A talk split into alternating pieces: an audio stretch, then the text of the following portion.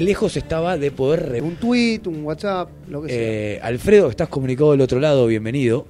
¿Qué tal? ¿Cómo están? Un placer ¿Cómo que nos andás, atiendan Alfredo? primero y gracias. Feliz No, día. por favor, feliz día para ustedes también. ¿eh? Y- y Muchas gracias. Una celebración colectiva. Exactamente. Exactamente. Y muy interesante decir, pará, Alfredo Rosso es uno de los tipos que vio nacer el periodismo de rock and roll. Pero fuera de joda. en el Posta. mundo y acá. Sí. ¿Eso es así o no es así? Mirá, lo vine a hacer acá primero como lector, porque fui lector de las primeras revistas de rock, Pinup.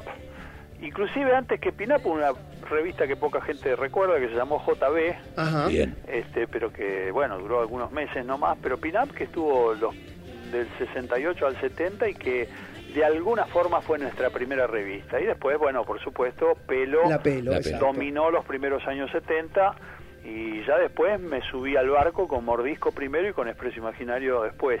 ¿Cómo era, Alfredo, eh, las crónicas? ¿Cómo pasabas la data? ¿Ibas a un recital?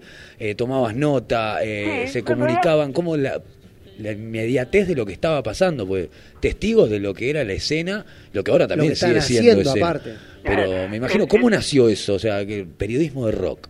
El ABC de la historia fue, eh, yo te digo que los, los pioneros nos enseñaron mucho. Bien. Miguel Grimberg, Daniel Bien. de Almeida, este, el propio Jorge Pistocchi trabajando en pelo, haciendo notas que tenían que ver con el rock, aunque no fueran específicamente de rock.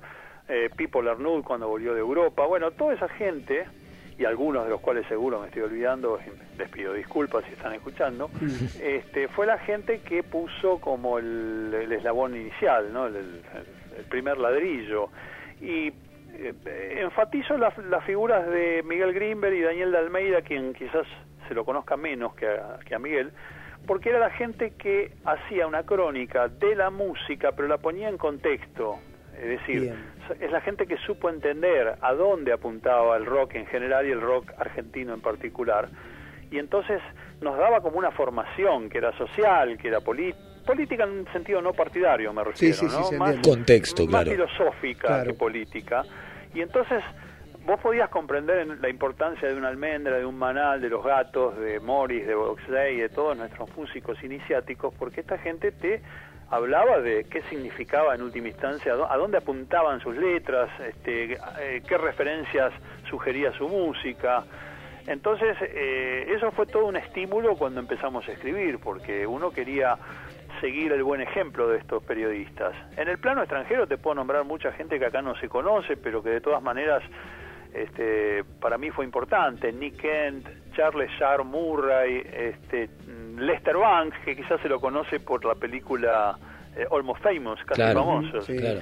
este toda gente que tenía el mismo criterio que era este vincular la música con la sociedad con su tiempo sus circunstancias y todo lo demás entonces con, con esa base eh, bueno cada uno después fue aportando lo suyo lo que es de su propia cosecha. Alfredo, un tipo que ha sido testigo, eh, has hecho un programa para Lo- Londres el 2004 que hablaba de música argentina, eh, has- creo que has sido testigo, tiendo siempre tendría a pensar, de muchas movidas, eh, no solo en Argentina, sino eh, fuiste viendo crecer de alguna manera eh, el mundo musical, así como el periodismo de rock. Y te quiero preguntar cómo nos ves ahora, cómo ves a, a- a esta escena under de Buenos Aires, si es que sigue existiendo el under. Por eh, supuesto. que- no, la veo muy bien. Es decir, yo pienso que esto es realmente un gran momento para la Exacto. música argentina, no solo de rock, sino también de otros fenómenos de fusión. Por ejemplo, veo una gran escena de neotango y de neofolclore también. Pero si vamos a hablar concretamente de lo que tiene que ver con rock y derivados, este, me parece que están pasando muchísimas cosas y eso tiene mucho que ver también con que se ha facilitado la tecnología, es decir, Exacto. ya los músicos no tienen que rendir pleitesía ni tener un temor reverencial a las grandes grabadoras o las grandes productoras y comerse amansadoras absurdas en las salas de espera de los sellos, sino que pueden dedicar ese esfuerzo a perfeccionarse, a, a conseguir con, con una inversión moderada buenos equipos y a grabar en, por su propia cuenta y a editar los discos por su propia cuenta, si tienen ganas de editarlo en formato físico y si no difundirlo a través de las redes a través de Bandcamp o de como fuere. Claro. Eso me parece muy importante. Pero aparte, lo que quiero destacar es que no se trata simplemente de una explosión cuantitativa de música, sino cualitativa. hay buenos músicos, hay buenas letras que hablan de la realidad del siglo XXI, hay una estética propia de los nuevos grupos, hablo de mi amigo Invencible, hablo bueno, de... acaba de sonar el tema que sonó antes fue Invencible el Gato Negro. Justamente, Muy bien, bien. Este, hablo de las bodas químicas, hablo de Maxi Prieto en todos sus este, exponentes, hablo también de de bandas que tienen ya cierto tiempo pero que siguen sacando grandes discos como Superchería que acaba de estrenar Faros. Es real. Este, ¿Cómo ves Alfredo esta eh, yo siempre tiendo a pensar que hay como un general que agarra un poco a Spinetta, lo toma a Gustavo y se fortalece con Tame Impalas de Australia y los sintetizadores empiezan a tener un lugar mucho, me parece, yo lo veo así, eh, más principal. ¿Eso te gusta ese tipo de bandas? ¿Te parece que son genuinas? ¿Ves mucho de lo mismo?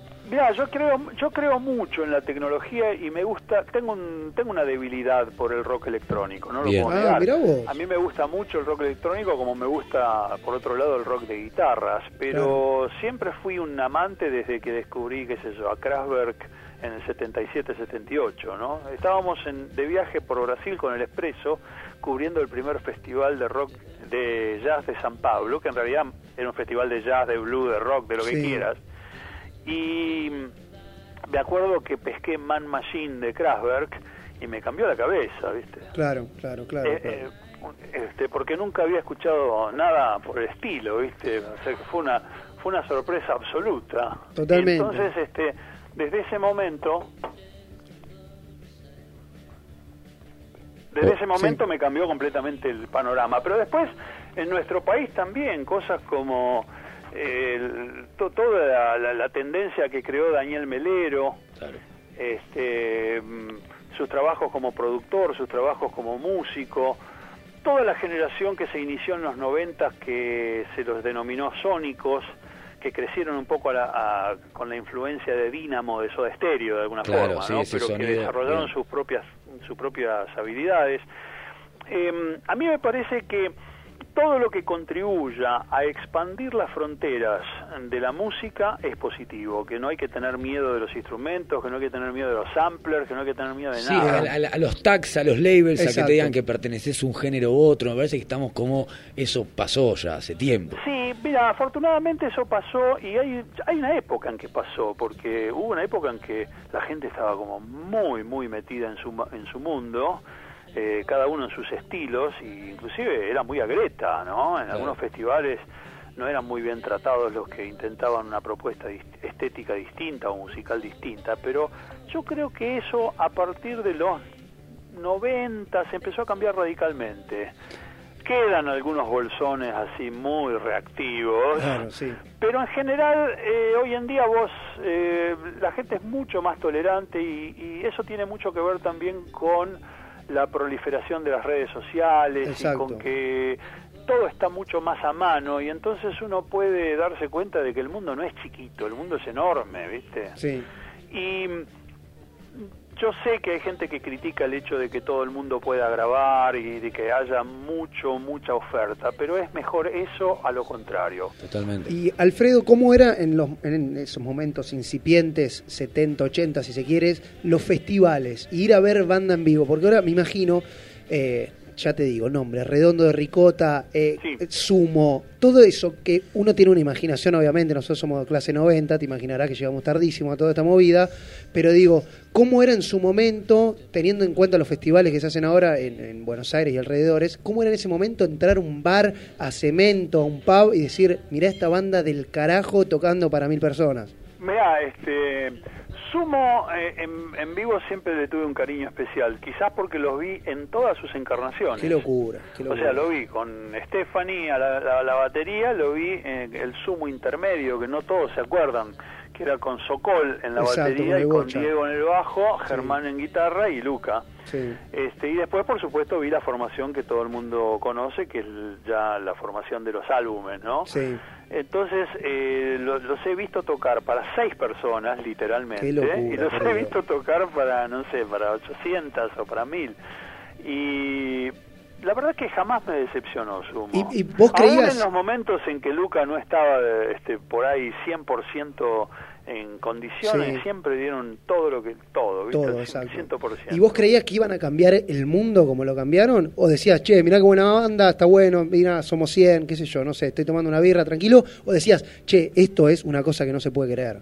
No, yo cuando vi a Sumo por primera vez me produjo un profundo efecto, sobre todo porque pensá que era febrero del 82 y yo disculpen que, que No, me- da- anécdota, pero eh, Es yo excelente. venía- Excelente. Yo venía de hacer control en los carnavales del Club Ciudad, Bien. este, de trabajar de eso y de no veía la hora de salir. Y eran las 12 de la noche y yo dije, bueno, basta, se terminó. Y me fui a este club de olivos donde estaban tocando el sumo primerizo con Sí. Stephanie, con Germán y con Sokol.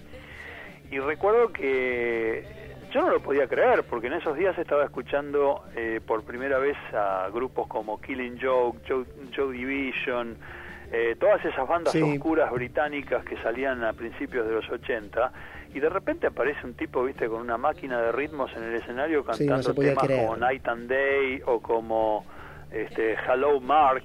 Sí, sí, sí, de Que otro fue las primeras cosas que recuerdo de Luca. Night and Day era el tema que abría los recitales y el tipo tenía una careta rasta. Y entonces cuando el tema iba por la mitad se sacaba la careta y había Mira, un eh, pelado. Claro, no, no, una cosa bizarra que no se puede entender.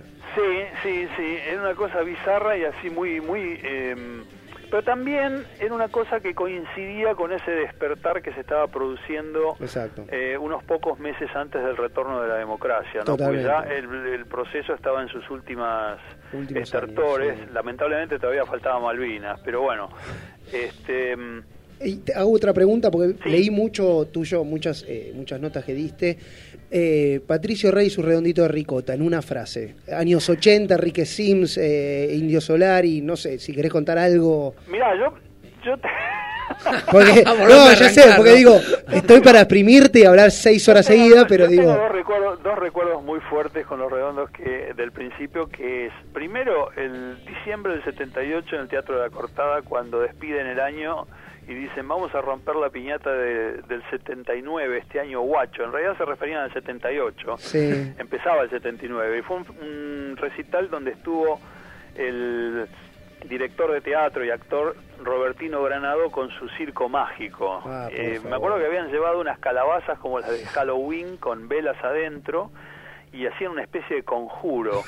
Y por otro lado... no era para menos igual, no era para menos con los personajes que había ahí. Claro, y el Indio Solari con el Mufercho, que fue el antecesor de Sims en todo este tema Sí. de los monólogos, hablaban de hacer el pregón garchófilo. El pregón, el pregón garchófilo era una especie como de gemidos orgásmicos que hacían entre los dos y terminaban diciendo, y quebraremos de una vez este, la piñata y todo eso, y en un momento dado este, eh, el Mufercho era como que le hablaba a la nada y convocaba al espíritu de Patricio Rey. Y decía, claro.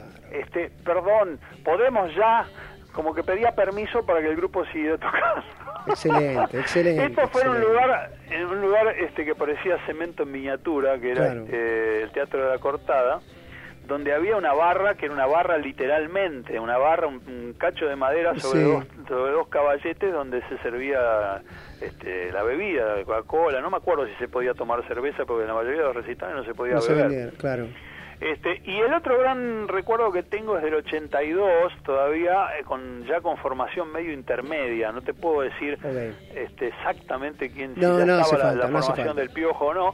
Pero sí me acuerdo que estaba Enrique y que mm, en un momento dado este, quería rifar al indio Solari y rifar a, a los que tenían O sea- el papelito rosa y a los que tenían el papelito verde, Bien. rifarlo a Sky, como si hubiera habido una rifa, como si hubiera entregado locura. este, Excelente. números antes, que por supuesto era todo ficticio. Excelente. claro. Hay que y otra entender. cosa que recuerdo Sí. del Margarita Sirgu es que en el medio los redondos siempre hicieron una pausa, aun cuando tocaban en, en estadios hicieron Bien. una pausa, Exacto. se iban 15 minutos de escenario Exacto. y le daban chance a, al monologuista y a veces a músicos invitados no que tocaban con ellos, sino que tocaban una pequeña parte solos.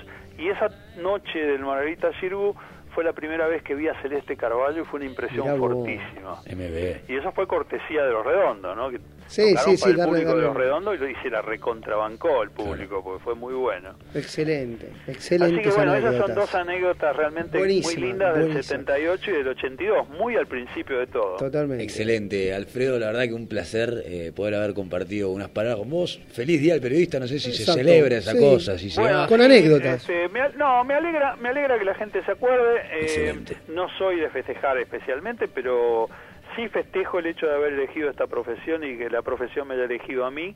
Y, y me gusta eh, que la profesión siga en el tiempo y en el espacio con, con otras generaciones. Así que feliz día para ustedes también. Muchísimas Excelente. gracias, muchísimas Eh, gracias. Te escuchamos ahí en 93.7. eh, gracias, Alfredo, por, por estas palabras.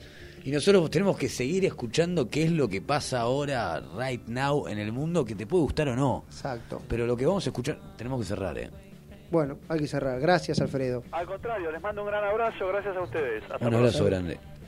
Ya hay que cerrar, nos tenemos que ir. Y son 8 y No hay 5. más tiempo para nada. Excelente nota.